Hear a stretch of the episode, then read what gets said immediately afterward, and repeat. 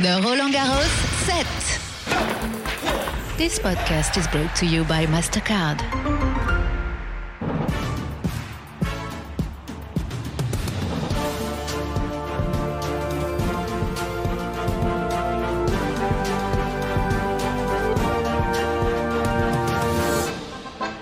Thursday evening in the French capital. It is day 12 of Roland Garros, and we have this continued theme of sunshine, blue skies, and top class tennis.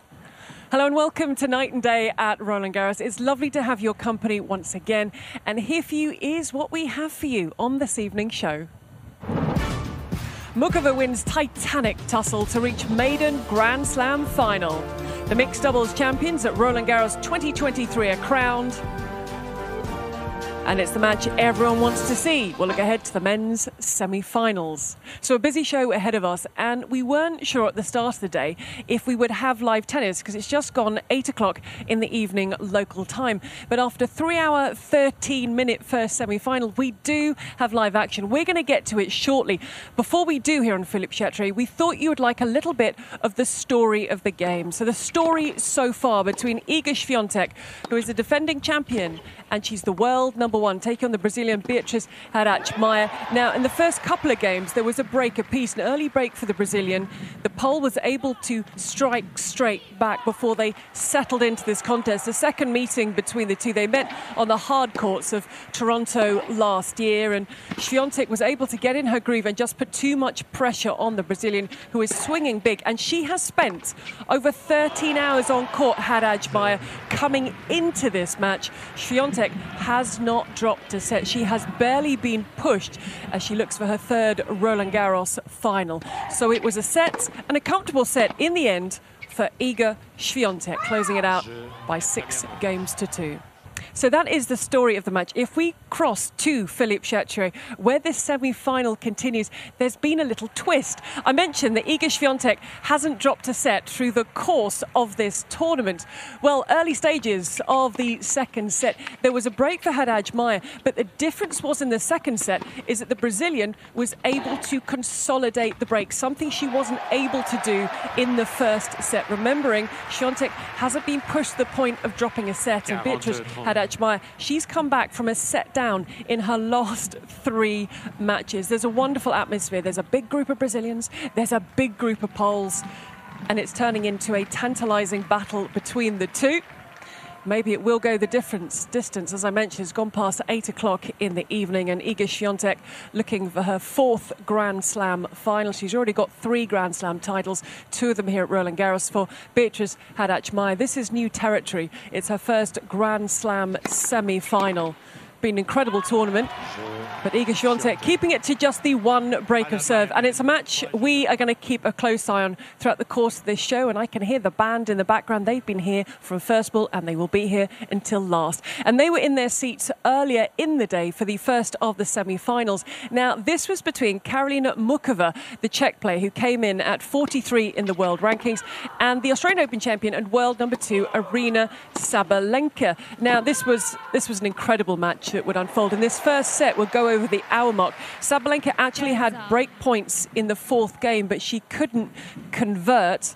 But she was able to assert herself a little bit later. Now, this is a second meeting between the two, but they haven't met since 2019. So it's really hard to look at that and to try and put some context on that because since then, Aryna Sabalenka has become a Grand Slam champion and Karolina Muchova has finally shrugged off the injuries the backhand line from Karolina Muchova was absolutely on fire in this match. She's got such court craft and skill, and she was able to close out the first set. And there's an amazing stat that before this semi final, 13 of the last 14 women's semi finals here had been won by the player who'd taken the first set. But Aryna Sabalenka was not done yet. In the second set, she was able to fight back. Now, they traded breaks after Muchova actually went 2 love up in the main body of the set.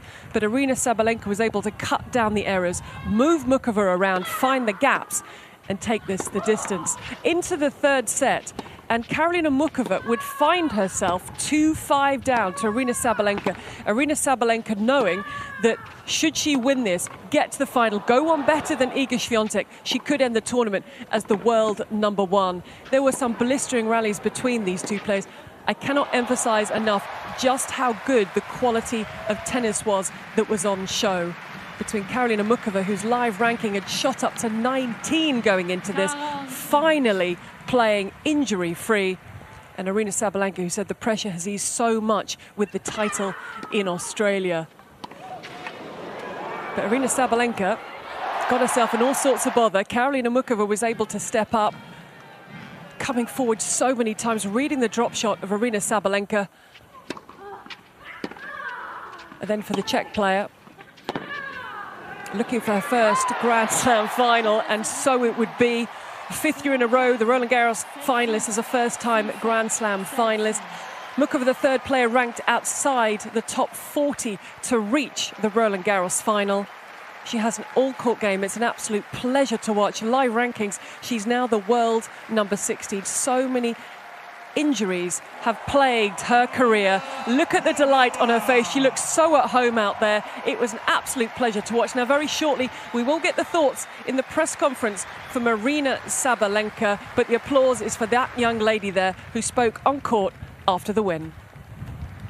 I don't really know what happened. Uh, you know, the atmosphere, the people are just pushing me all the matches. It's it's unbelievable. I I just try to keep fighting and it worked. I, I really don't know what happened. I'm, I'm so happy.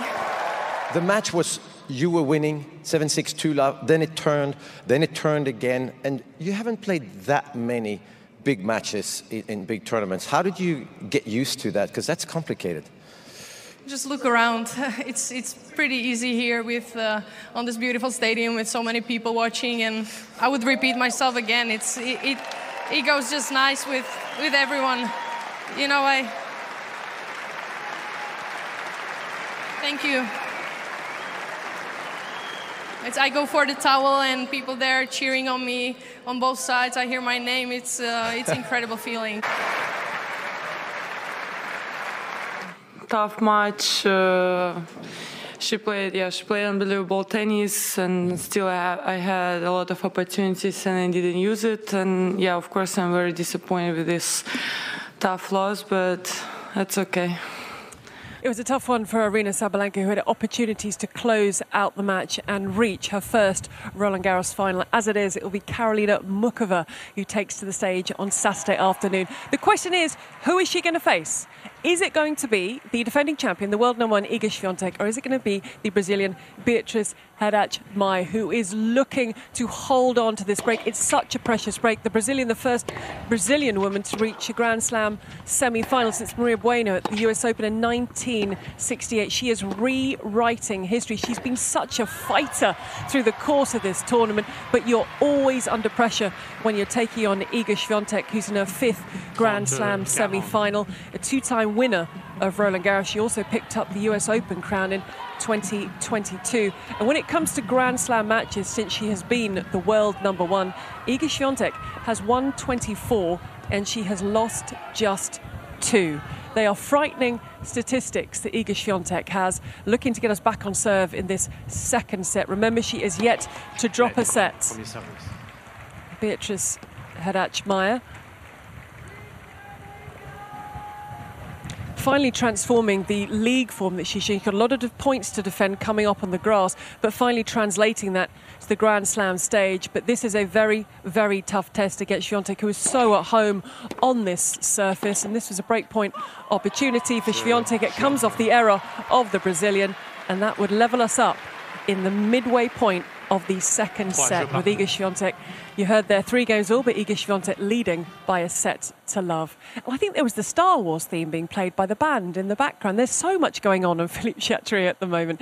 Now, we do have champions crowned here at Roland Garros for 2023 because the first match on Philippe Chatrier was the mixed doubles final being contested between the unseeded pairings of Miyu Kato and Tim Putz and Bianca Andreescu and Michael Venus. Now, after a shaky start, Andreescu and Venus would take the first set. There were some errors off the Venus racket at the very early stages, but a really good fight back from Kato and Putz, who met at the mixed doubles sign-in, would you believe? And they would go on to take the deciding champions tiebreak to be crowned Grand Slam champions. For Andreescu, so many positives. This was her first mixed doubles event. She said she's going to play more in the future because she really enjoyed it. Michael Venus, a former winner here, but they are your champions, Miyu Kato and Tim Putz mixed doubles champions 2023 Roland Garros and they stayed on Philippe Chatrier for a good while afterwards, signing autographs and taking selfies. So, congratulations to them. While that was playing out, over on court, Simonne Mathieu, the men's doubles final was being pieced together. We're going to go in order of the matches. And first into the final were the fourth seeds of Ivan Dodig and Austin Krajicek. Now, this was a rematch of last year's semi final against Granollers and Zeballos with the same result. Dodig and Krajicek into their second Roland Garros final together, consecutive finals here in their fourth final this year that's resulted in two titles. So a second Grand Slam final for Krajicek on the right, a fifth for Dodig, who won the title here in 2015. Now, in tomorrow's final, they will face the unseeded pair from Belgium, Sander Gilles and Joran Vliegen, who came through in straight sets against the 12th seeds Middelkoop and Mies. It is a first Grand Slam final for the Belgians. Look at that hug at the end.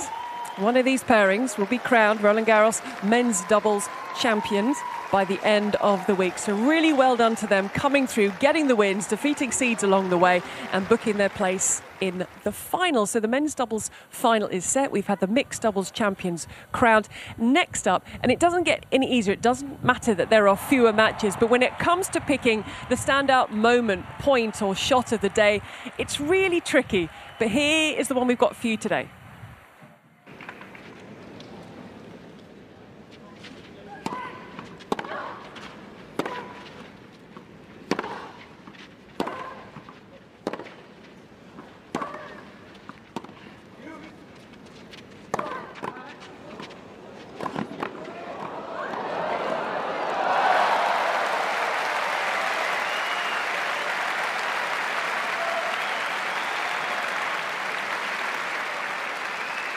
Zéro quinze.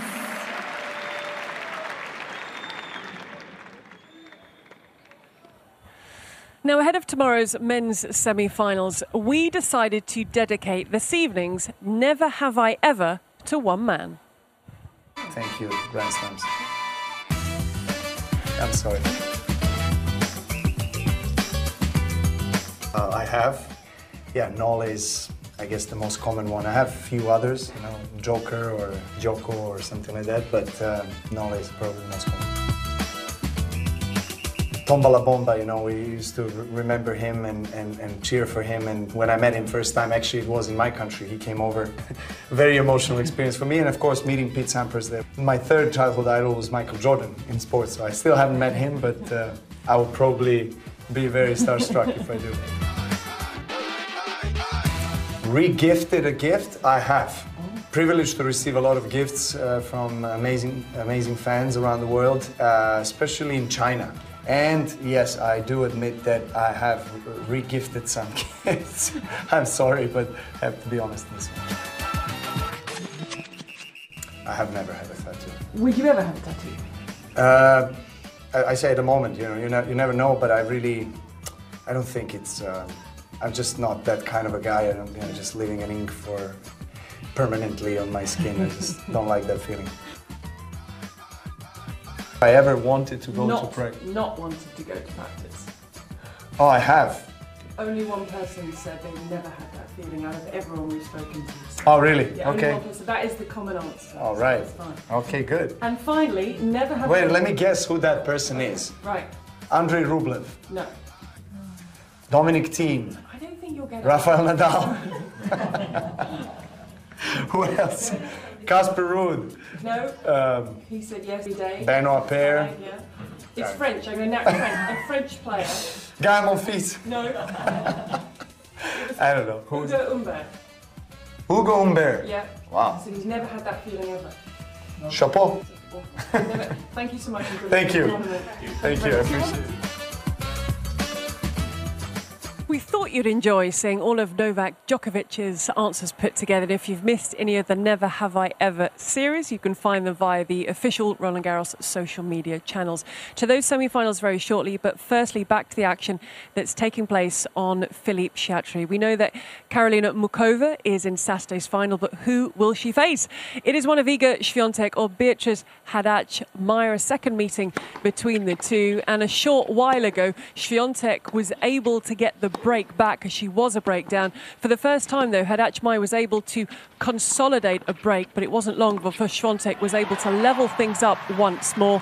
Swiatek is looking to be the youngest woman to reach three Roland Garros finals since Monica Seles did it between 1990 and 1992, and she's also looking for her ninth clay court final. It's truly astonishing the numbers that she's racking up. And remember, during the tournament, she just turned 22. So frustration on the face of Beatriz Haddad Maia. Uh, Swiatek looking just to nudge ahead and have the scoreboard lead. Remember, she's got that first set in the bag. She's looking to become the first woman to reach back-to-back Roland Garros finals since Simona Halep did it in 2017 and 2018. And she's getting herself in a very good position. That constant pressure, keeping the place on the baseline, the movement, the natural movement of Swiatek around these clay courts, the big hitting of Beatriz Haddad Maia, the frustration that it keeps coming back off the racket of Swiatek, who's absolutely everywhere. And just wanting to get her nose in front because then she can apply pressure onto the Brazilian. An apology from Swiatek. Frustration and disappointment. We are still on serve, and hopefully we'll have another look in before the end of the show. So 4 3 on serve in the second, Swiatek by a set to love. Now, we heard from Novak Djokovic in his Never Have I Ever series. Tomorrow he'll be taken to the court in the first of the semi-finals. So this is not before 2:45 in the afternoon. He's up against the world number one Carlos Alcaraz. Now we're not going to show Carlos Alcaraz training because he didn't train today. He wasn't training at Roland Garros. He wasn't training across the road at Jean But the two-time champion Novak Djokovic was. He was out on court five. You'll know the numbers by now. Looking for a 23rd Grand Slam title. He's looking for a possible return to the number one ranking, and he's also looking for a seventh final in his past eight majors. This is, and Carlos Alcaraz spoke about this, and he said this guy is amazing. It's his 45th Grand Slam semi final, and he's dropped just the one set to get to the semi final stage. But when it comes to the head to head, although they've only played once before, it is worth us taking a closer look at the two when it comes to their head to head. We both are playing a great level. But I'm really looking for that match, and of course, for me, it's amazing to uh, make history definitely the biggest challenge for me, you know, so far in the tournament, and he's definitely a guy to beat here. So I'm looking forward to that. If you want to be the best, you have to beat the best.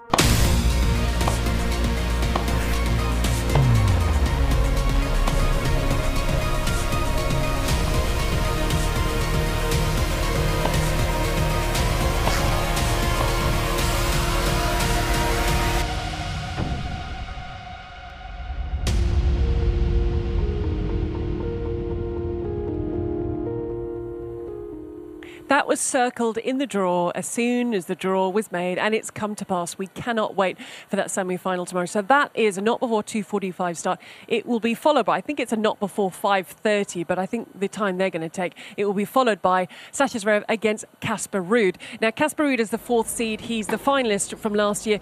He was practicing over on court four today, and he had a great win, didn't he, against Holger Rune in the quarter-finals. A lot of people tipping Rune to come out on top because he'd won their last meeting in Rome, but it does feel that Ruud is peaking at just the right time. Now 16 wins on the clay in 2023 together with the Estoril title. It also feels like he's got unfinished business after losing in the final to Rafa Nadal last year. And I think the same could be said for Sascha Zverev because he had that horrific ankle injury when he said, in his words, he was playing the best tennis of his life in that semi final against Nadal last year. It kept him out for the rest of the season. A third Roland Garros semi final, a sixth Grand Slam semi final. The former number two, he was training over at Jean-Bouin a little bit earlier. And when it comes to Ruud and Zverev, we've got a little bit more to look at. So here for you, a closer look at their head to head.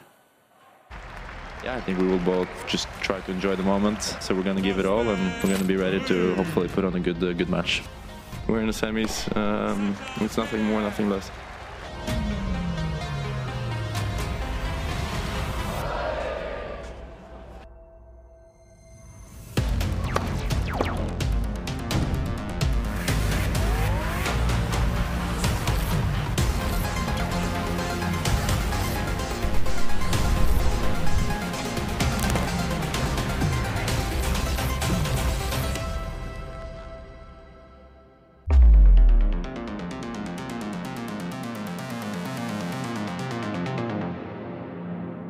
Of your order of play for tomorrow. It is Friday at Roland Garros. This is the business end of the competition, and tomorrow is men's semi final day. But the action on Philippe Chatrier starts at 11 o'clock. Look at those people at the deck chairs. Isn't that a lovely way to spend your Thursday evening? Now, we start with the top seeds in the women's wheelchair doubles event. That's the semi final stage, and there's going to be a wonderful atmosphere as they take on a French pair. Then from 2.45, Alcaraz against Djokovic, second meeting. Alcaraz won the meeting last year in Madrid at the semi final stage. And then Ruud against Zverev, fourth meeting, all on the hard courts they played. This is a first at a Grand Slam, and it is a first on clay. I think you've got to set, if you're in one of those chairs, I'd stay in one of those chairs because I think tomorrow is going to be a long but enjoyable and exciting day as by the end of it, we're going to have our men's final lineup. Now, before we go this evening, let's just check back in with events on Philippe Chatrier because they are continuing. It's coming up to 8.30 in the evening and Iga Swiatek once again trying to put the pressure on Beatriz Haddad Maia. Has not dropped a set. Swiatek, she'll like to keep that going. But what we've seen from the Brazilian, she's a fighter, she is a grafter. Coming up to what 14 or so hours on court throughout the course of the tournament and in her first Grand Slam semi-final. But Swiatek so experienced. I actually saw Swiatek over in the, the TV compound during the first semi-final, finishing off a couple of things. And that roar from the Brazilian, her fans are there. Very important stages. Four all in the second set. Swiatek leading by a set to love. If you'd like to see how that concludes, then right now we have ball by ball commentary on Radio Roland Garros. You can find that via the website, or if you have the Roland Garros app, which you should do, then it, I think it's the top left corner. Click on that, and you'll get ball by ball commentary. We'll be rounding up everything at the same time tomorrow night. We'll be looking back at the men's semi-final action, and we'll be getting ready for the 2023 Roland Garros women's singles final. So I really hope you can join us at the same time again tomorrow. Bye for now.